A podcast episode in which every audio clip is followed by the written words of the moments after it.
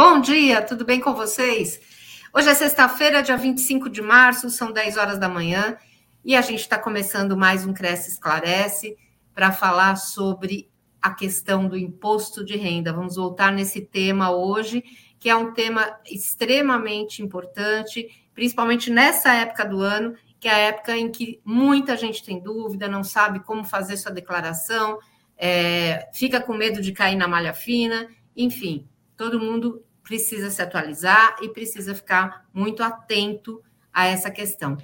Para falar sobre isso, trouxemos o contador Fabiano Cota, que já é nosso colega aqui e já é conhecido dos corretores. Bom dia, Fabiano, tudo bem? Bom dia, Sônia, tudo bem? Bom dia, pessoal. Hoje estamos aqui para esclarecer as dúvidas, né, Sônia? Tirar é, todas as questões aí que o pessoal perguntar. Fiquem à vontade, façam muitas perguntas. E vamos seguir aí. Está aparecendo na tela também os seus contatos para o pessoal quiser conversar com você depois do programa, Sim. né? E você que está aí nos assistindo, por favor, mande suas perguntas, mande suas dúvidas. É a oportunidade certa, porque logo, logo o prazo termina de entrega do imposto de renda. E todo mundo, como bom brasileiro, acaba deixando para a última hora, né? Então, vamos, se deixar para a última hora, pelo menos deixe sem dúvidas, né? Vamos deixar com a certeza de que estamos fazendo corretamente a entrega. Exatamente. Fabiana, vamos falar um pouco sobre financiamento de imóveis e como é que a gente trata dessa questão quando uh, estamos declarando o nosso imposto de renda. Uh, no caso da declaração do financiamento de imóvel feito, por exemplo, por duas pessoas, como é que é feita essa declaração? Então, é, primeiro ponto, a gente tem que entender o processo, né? Por exemplo, é um casal, são casados, né? Eles fazem a declaração em conjunto ou separado, né? Ah. É, a conta é conjunta, então tem um, uma série de aspectos, Sônia, que a gente tem que observar, tá? É normal, né? É normal um casal comprar o imóvel, né? E hoje em uhum. dia muitas, muitas, pessoas não estão casando, né? Não estão casando, é como, né? É aquela união estável, não é? Sim. Então, o que, que acontece? O ideal é o quê? Que as pessoas dividam o patrimônio. Então, cada um faz sua declaração, 50% do bem na, em cada declaração e o financiamento da mesma forma, 50% da dívida em cada declaração. Dessa forma, você consegue ter essa divisão patrimonial, né? Aí fica uma coisa mais equilibrada, né? Sim, sim. É, se declara separado, é importante dividir. Né? Tem muita gente que ah. declara junto, né? Unifica a declaração e aí o casal, né? Os bens em comum do casal estão na mesma declaração, aí você não precisa separar. Né? Você deixa a dívida em dívida e o bem na, na relação dos bens e direitos, né? Aí um precisa ser dependente do outro, né? Exatamente, exatamente. Tanto faz é, o homem de, entrar como dependente da mulher ou vice-versa. Isso é, não influencia nada no momento de declarar o financiamento. Não, não influencia nada. Não, não influencia tá. nada. Tá? Legal. E, uh, e no caso de construção, construção do imóvel, como é que a gente pode fazer essa declaração? Tá. É, normalmente, quando alguém constrói, ou é uma reforma, ou é um terreno, né? Que você constrói uma casa de campo, enfim, né? Independente do que seja, o importante é o bem adquirido está declarado pelo valor original. Então, eu vou dar um exemplo de terreno, que é mais simples, né? Eu comprei um terreno, paguei 100 mil né, no terreno, então existe na declaração o terreno declarado, né? Tá. É, com o tempo você vai fazendo a construção, né? Vai, vai fazendo a benfeitoria no terreno, ou seja, incorporando a obra. Né? Uhum. Automaticamente, conforme no o ano que você tem a obra, você incorpora aquela construção ao terreno. Né? Então, por exemplo, no ano de 2021 eu gastei 50 mil com a obra.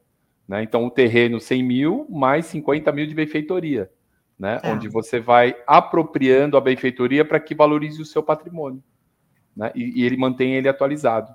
Né, na declaração de Então, na verdade, eu não preciso estar com a obra pronta e deixar para declarar somente quando a não, obra estiver pronta. Eu vou declarando uh, passo a passo, vamos dizer Sim, assim. Sim, mesmo porque as notas ou os documentos que são pertinentes àquele processo, daquele período, elas estão naquela data, não é? Então, uhum. eu comprei material, a nota sai com um ano de 2021, não é verdade? Então, eu posso então, declarar, por exemplo, material de construção. Sim, sim, sim. O ideal é ter uma planilha, né? E na planilha você controla as benfeitorias, junto com os documentos fiscais, para que se um dia a Receita venha te questionar sobre e provar aquela benfeitoria, você tem toda a documentação. Uhum. Okay? Então aí, você depois, tem que apropriar termina mesmo. Termina a obra. Terminou a obra, você apura todo o valor, né? Aí tem todo o processo de averbação no registro de imóveis, enfim, aí é uma outra parte mais burocrática, né? Mas com relação à sua declaração, você já tem o patrimônio que é incorporado a obra ao seu terreno. Então você já tem um outro valor de, de, de, de bem, né? Uhum. Tá? Então, Essa é uma o ideal para o corretor dar até para o seu cliente, né, Fabiano? Sem dúvida, sem dúvida. Isso é importante, é importante. Porque às vezes o cliente compra o terreno e não sabe como fazer isso, né? E aí o corretor uhum. pode orientar. Sem dúvida.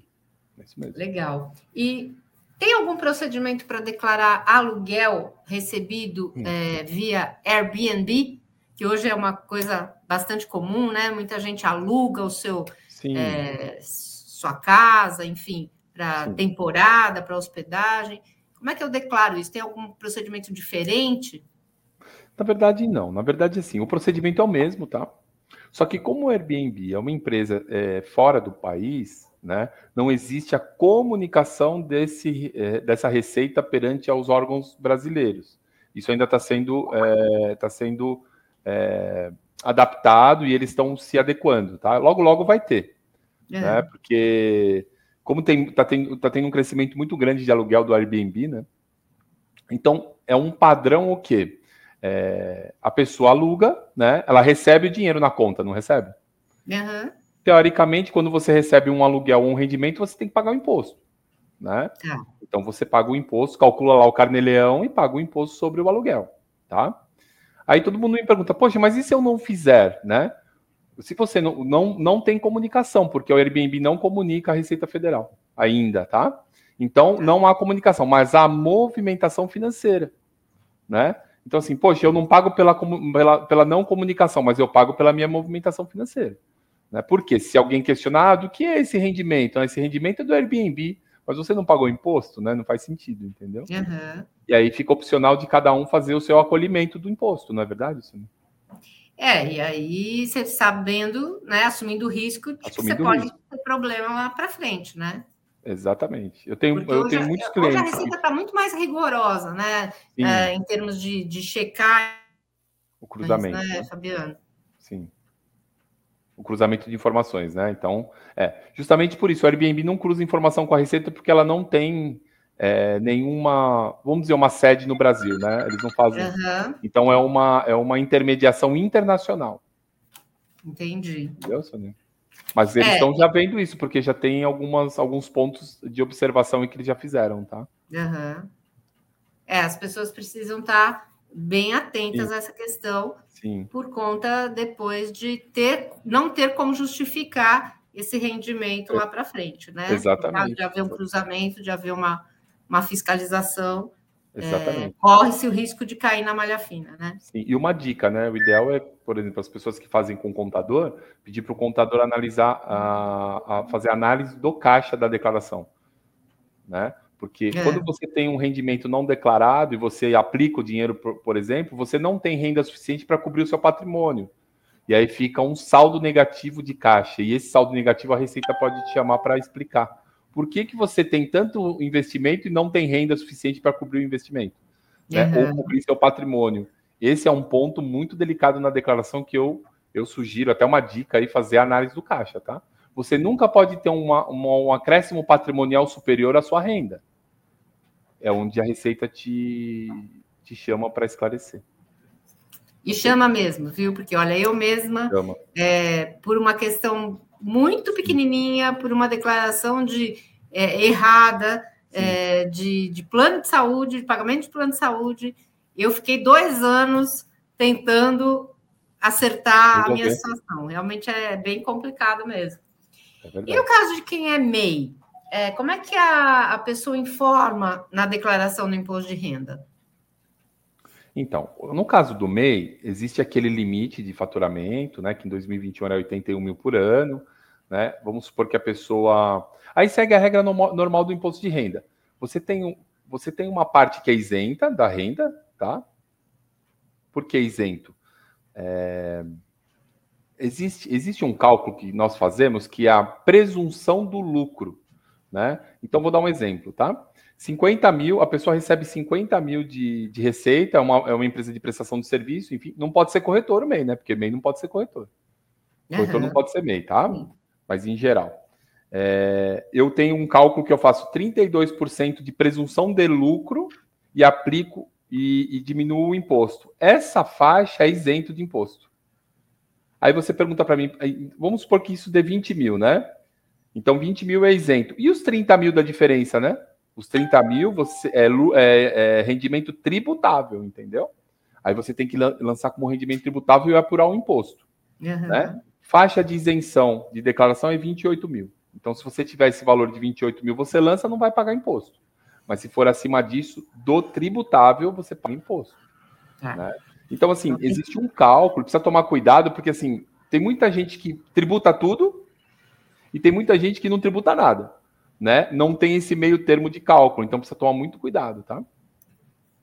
Prestar então, atenção mesmo, né? É, atenção no cálculo. E assim, eu sugiro né, procurar um contador para ajudar a fazer, porque esse cálculo é um cálculo é, de entendimento e conhecimento tributário, né? Assim, para ter menos problemas também, né, eh, Sim, Fabiano? pode cair na malha, né? É, exato. E olha, dá bastante dor de cabeça, Sim, com certeza. Exatamente, exatamente. E, e em caso de dependente, quem é que pode ser declarado como dependente? Dependente direto são os filhos, né? Esposa, filhos, pais, né? Avós, né? E aí você também tem os casos especiais que são por tutoria ou por, ou por encaminhamento é, via judicial, né, Sônia? Uhum. Então, por exemplo, a, uma tia que você cuida e aí você tem a tutela dela e aí você pode também incluir, inclusive as despesas, enfim. Né? Mas aí, você tem que comprovar isso judicialmente, por exemplo? Você tem que ter a, a tutela oficialmente. Sim. Não posso simplesmente tem... falar, olha, a minha tia mora comigo, eu que cuido dela, mas como é, é que você não. comprova isso? Exatamente. É. No caso, tem que pedir um alvará judicial, ou eu, eu não entendo muito dessa parte jurídica, porque eu não sou advogado, mas o que eu vejo, sim, né? Normalmente a Receita, inclusive, pede a certidão de tutela, tem um documento específico que o juiz fornece para que aquela pessoa cuide da, da incapaz, né? Uhum. Porque se torna incapaz, né? E você pode ter a tutela. Mas não pode ser por livre e espontânea vontade, assim. Né? Você até pode fazer por livre e espontânea vontade, só que não pode incluir na declaração de imposto de renda.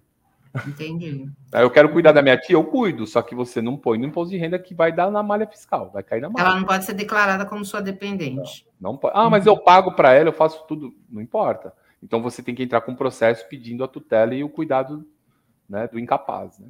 É bom lembrar, por exemplo, numa situação como essa, se sou eu que pago, vamos dizer, o plano de saúde dessa tia que está morando comigo Sim. E ela, eu não tenho como comprovar que ela é minha dependente, ela não pode entrar e eu também não posso declarar esse plano de saúde que eu paguei. Não. Uhum, não, porque não tem a, a, correlação de vínculo, né? Uhum. Você pode, se for dependentes diretos, né? Filhos, pais, Sim. avós, isso não tem problema, né? Agora, quando não tem essa, esse vínculo familiar próximo, é distante, né? Mais distante, é tio, né? A, a, a, minha sogra, né? Eu tenho um caso que que a, a, esposa, o marido morreu e ela cuidou da sogra. É. Essa senhora cuidou da sogra, então é, não tem um vínculo direto de parentesco, né? Sim. Muitos anos ela conseguiu deduzir, mas aí a Receita começou a vincular e aí ela não, aí parou de deduzir porque não tinha como provar. Né? Ó, nós temos uma pergunta bem interessante aqui que acabou de chegar do Ronaldo Félix. Ele pergunta se despesas médicas com PET podem entrar no imposto de renda? Compete com um animal? É, isso. Olha, eu não declaro, tá, Ronaldo? Eu não declaro, tá? Eu não declaro porque é, é um custo teu, é uma opção tua ter um pet, né?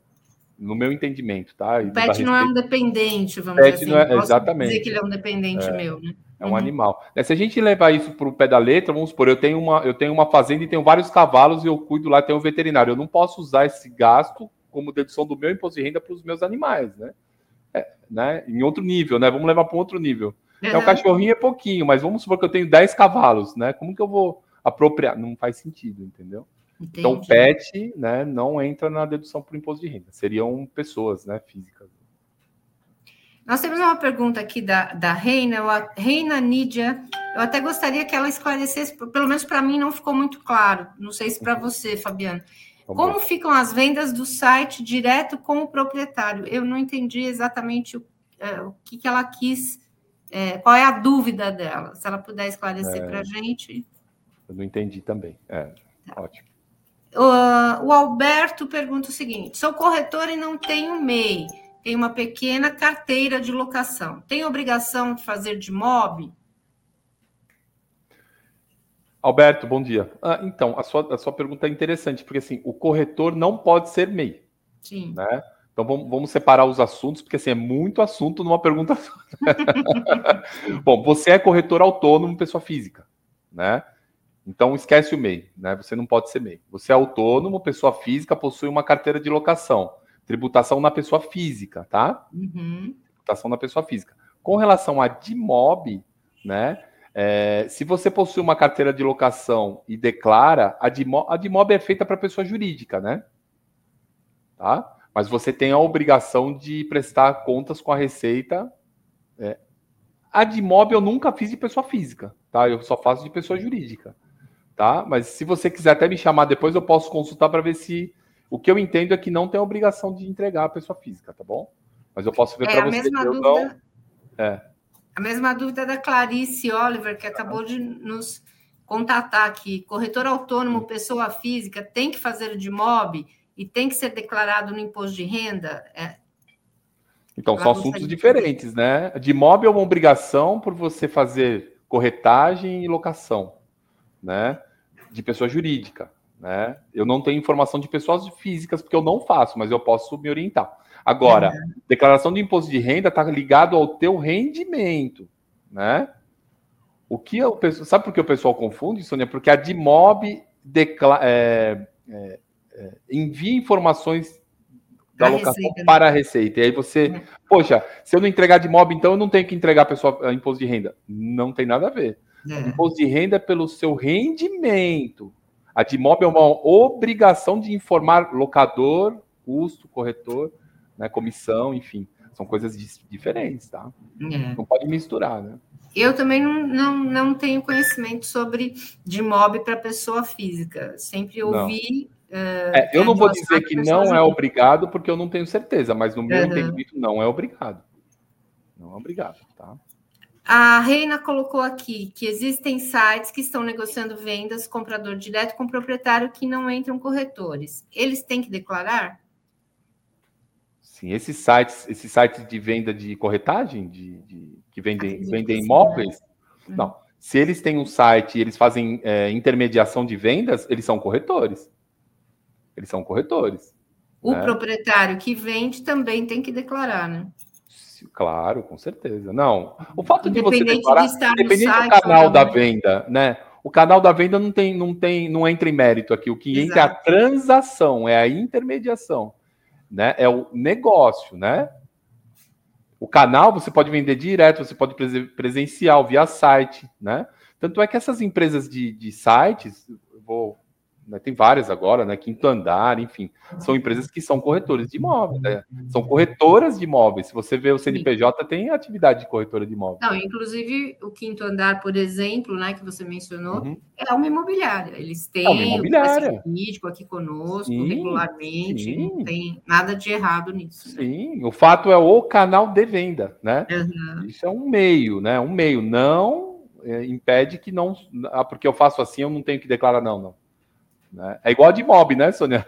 É. é porque eu não faço de mob, eu não tenho que declarar imposto de renda? Não. não. Uma coisa é uma coisa, outra coisa é outra coisa. É coisa, é verdade. que, que, você, que a Receita consegue é, rastrear e vincular, sim, mas são obrigações distintas. Né? Legal. Okay? E como é que funciona? A gente estava falando de dependente ainda, Fabiano. Como é que funciona quando o dependente possui bens no seu nome? Quando possui bens no seu nome, você declara da mesma forma. No, na sua declaração, ela é unificada, né? Se ele ser dependente, você tem a declaração de bens, onde você indica na declaração de bens que aquele bem é do seu dependente. Uhum. Tá? Então você indica lá, olha, esse bem 100% é do meu, né, do dependente, fulano de tal, tal, tal. Isso assim pode ser um imóvel, pode ser um automóvel, qualquer tipo de. Qualquer tipo de bem. Conta uhum. bancária, enfim. Né? Tá. É, é, eu até aconselho a fazer a declaração. Porque quando você separar a declaração, né? Ele já vai ter uma, já vai ter como você transferir aqueles bens para a declaração dele e já dar continuidade na vida fiscal dele. Né?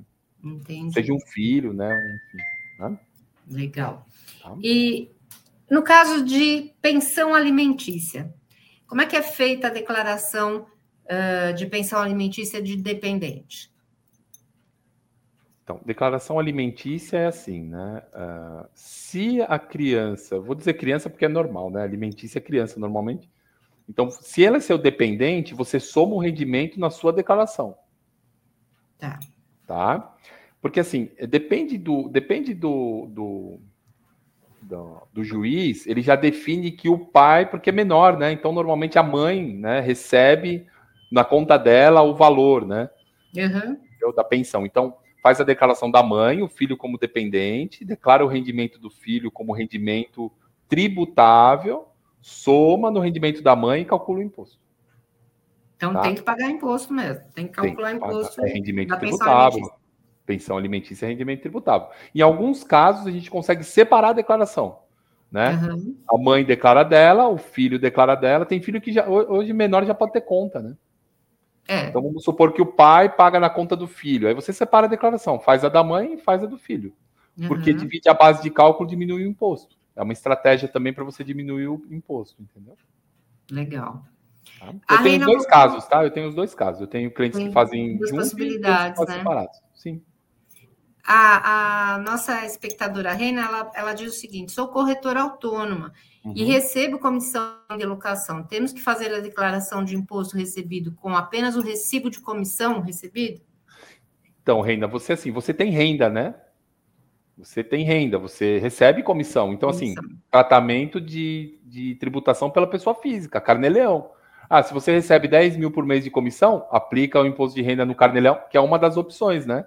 Você tem duas opções, ser pessoa física ou jurídica, né? Então, uhum. lembra que eu até falei já em outras ocasiões que a jurídica é mais em conta que a física. Você consegue pagar menos imposto. Aí é uma estratégia sua, né? Nesse caso aqui, você é pessoa física, recebe comissão, apura o carneleão, paga o imposto e declara o rendimento. Normal. Rendimento normal, não muda nada aqui. Né? A Andressa Jordana ela tem uma dúvida com relação à administração de locação.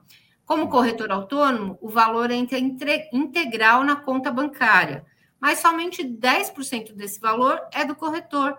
Como é que ela pode demonstrar para a Receita, já que o valor passa na conta integral, mas não é 10, não é integral do corretor, é somente 10% que é da administração da locação. Boa pergunta, Andressa. Então é assim, ó. Pelo fato de você ter na atividade né, locação de imóveis, normalmente o proprietário, o inquilino paga para você 100%, você fica com a sua comissão e repassa 90%, 90 para o proprietário. Esse, é um, esse é, um, é, um, é um processo normal. Isso é uma particularidade da sua profissão. Né? Você administra bens de terceiros. Então você recebe a locação, repassa para o proprietário e fica com a sua parte. A sua parte é tributada, porque é seu rendimento. Ah, os 90% é a parte tributada pelo proprietário, porque é rendimento de aluguel dele. E é isso. É e no momento simples. de fazer a declaração, é isso que tem você que... Você só declara 10%. Claro, né? Sim, porque você tem como provar, né, Sônia? Você tem como provar, porque você tem um contrato de locação. Né? Lá está dizendo que a alocação é X, que a comissão é Y. Se a Receita te questionar, fala: não, não, eu tenho, eu administro a alocação, tá aqui, ó. Esse uhum. movimento entra na minha conta, porém não é meu. 10% é meu e 90% é do proprietário. Por isso tem que ter o credenciamento no CRES, tem a legislação específica, né? Pertinente à sua atividade, entendeu? Senão, é. senão qualquer um pode abrir locação e falar, ah, eu faço locação, né? paga, paga só 10%, né? não faz Exatamente. sentido, entendeu? A gente tem que linkar situações para poder é, viabilizar o processo, né? Para ser legal e você está dentro da legislação, né? Para não ter problema com a receita. E é exatamente isso que a Receita faz, né? É juntar as informações para ver exatamente. se está tudo ok, né? Exatamente. A Receita tem o quê? O, o a, a, parte da Receita é a fiscalização, né? Porque no Brasil é declaratório. Você declara que está certo, mas a Receita olha para ver se está certo mesmo. E se não é. tiver, ela vai falar: olha, não está. Por isso que existe autuação, né? Aí ela vai te autuar, porque você não declarou a verdade, né?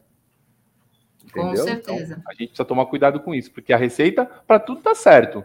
Part... Até o momento que ela não questiona, né, Sônia? Ah, questionei. Tem que provar. Exatamente. Entendeu? Esse é o ponto, tá? Temos aqui um comentáriozinho do Alberto que uh, questionou sobre a DIMOB e ele Show. disse que realmente não declarar também, uh, ele entende que é o mais coerente, porém dizem que o corretor é equiparado à pessoa jurídica e aí acaba confundindo quem é ou não. Faltam fontes de esclarecimento, né? Porque assim, ó, corre... você lembra que eu falei que você tem duas opções: ser corretor pessoa física e ser corretor pessoa jurídica, tá? Na jurídica você paga menos imposto, só que você tem mais obrigação. Sim. Na física, você paga mais imposto, menos obrigação. Por quê? Porque já é comunicação direta. Então, assim, confunde por quê? Ah, eu sou corretor, eu sou corretor autônomo e tenho uma pessoa jurídica no meu nome. Mas você não é mais autônomo, você é uma pessoa jurídica. Sim. E aí tem a obrigação da DIMOB. Aí eu sou corretor autônomo. Corretor autônomo administra a locação, paga o imposto e não declara DIMOB. Então precisa tomar cuidado. Então, precisa tomar Vê como cuidado, tem os detalhes de cada. É, é que assim, não é que faltam fontes de esclarecimento, falta esclarecimento. É, com certeza. Fonte tem um monte. Pode me e procurar que eu explico, viu, Alberto? Pode me mandar mensagem que eu te, eu te oriento, se você ainda tiver dúvida, tá? E no caso de, de ação trabalhista, ah. é, Fabiano, como é que é feito? Eu tenho que declarar se eu recebi uma ação trabalhista, por exemplo? Sim, com certeza, precisa declarar. A ação trabalhista, ela é declarada e aí, de, de, acordo com o processo, é que vai ser declarado no teu imposto. Tem ações trabalhistas que são indenizatórias, que são isentas de imposto. Tem ações trabalhistas que são parte indenizatórias e parte, tributa, parte tributável, que aí, nesse caso, é retido o imposto na fonte, já dentro do próprio processo. É, mas, em regra geral, todos têm que ser declarados. Por quê? Porque você recebeu um valor, né, Sônia? tudo que você recebe, você tem que declarar em algum, em algum local lá dentro do teu, da tua declaração. Não pode simplesmente receber e falar, ah, recebi. Não, está tudo bem. Né? Até prêmio de loteria tem que declarar, imagine um processo judicial. Pois é. Esse eu acho que era uma declaração que a gente gostaria de fazer, né? Porque prêmio de loteria, se, principalmente se for bom, né, a é... gente nem fica chateado, né? É, eu, tive, eu tive uma situação essa semana, eu, eu, lembrei do prêmio de loteria porque tem um cliente que ele ganhou. Ele ganhou, num grupo de amigos, ele ganhou quatro prêmios. Nossa, Aí eu lancei os quatro, as quatro folhinhas lá do prêmio. Não, é, não são valores altos, lógico, mas são quatro prêmios de loteria que foram lançados no imposto de renda. É, não tem jeito, né? Não. A Clarice Oliver pergunta: pessoa física com renda acima de R$ 1.903 por mês tem que fazer o carnê-leão? Se não pode, se não fazer, se não fizer, pode declarar tudo quando for fazer o imposto de renda? Paga multa se não fizer o carnê-leão ou não, uma vez que a pessoa declara tudo no imposto de renda? Clarissa, boa pergunta, viu? Bom dia. É, então, é... se tratando de pessoa física autônoma, você tem que observar a tabela do imposto de renda. Né? Se o teu rendimento na tabela do imposto de renda é, cair na linha, na alíquota isenta, você não precisa fazer, porque não tem imposto para pagar. Né? Aí você soma tudo e declara na declaração anual de ajuste. Se você passa do limite de isenção, segue a próxima faixa. 7,5%, calcula o imposto, paga o imposto, tá? Existe um programinha no, no, na Receita que é Carnê-Leão, né? E lá é um programa que você preenche as informações e ele já faz o cálculo do imposto para você. Né? Se é tem ou não? Simples. Sim, sim, muito simples. Questão de multa é relativo, né? Se você cumprir sua obrigação, a Receita não vai te multar. Agora, se você não cumprir, de acordo com essa regra que eu te passei, aí pode ter multa sim. Uhum. Né? Porque é obrigação do contribuinte pagar o imposto. Então a Receita pode te, te, te autuar, né? Perfeito. Fabiano, nós estamos chegando ao final do nosso programa. Nossa, muito rápido. Sônia, vamos aumentar né? esse tempo. Verdade. Vamos passar para uma hora e meia, uma hora, uma hora e meia. Precisa, sim, porque rende, rende. É um imposto rende. de renda, mas rende, o papo rende. É verdade, é verdade. E quero te agradecer mais uma vez por estar aqui conosco e por tirar as dúvidas né, do pessoal, porque você vê que realmente é uma questão que a gente, por mais que a gente fale, é, sempre surgem dúvidas, e principalmente nessa época do ano, né? Está todo mundo preocupado se está fazendo certo ou não. E, enfim, é, é um serviço de utilidade pública essa tua Sim. entrevista aqui para o pessoal. Sem dúvida. Eu fico muito feliz também pelo convite, sempre está lembrando de mim e, e, a parceria continua e eu estou à disposição. Se você, inclusive, quiser marcar mais uma antes do fim da declaração, estou à disposição. Sônia. Em, em abril, certeza. se você quiser marcar, tô... adoro fazer isso, adoro estar com vocês aqui, então, para mim é um prazer. Também, a gente também agradece e adora a tua disponibilidade aqui. E eu quero convidar todos os que estão conosco para que assistam nossa live da noite, às 20 horas. Hoje o assunto vão, vai ser cartas contempladas de consórcio impulsionam o mercado imobiliário na pandemia. E a palestrante convidada é Josiane Fagundes, que vai falar sobre consórcio imobiliário, que é um assunto também bem bacana para o corretor. Quero agradecer você, Fabiano, de novo, e os nossos internautas que estão conosco. Um grande abraço, bom final de semana e uma excelente semana para todos nós. Obrigado igualmente para todos. Obrigado.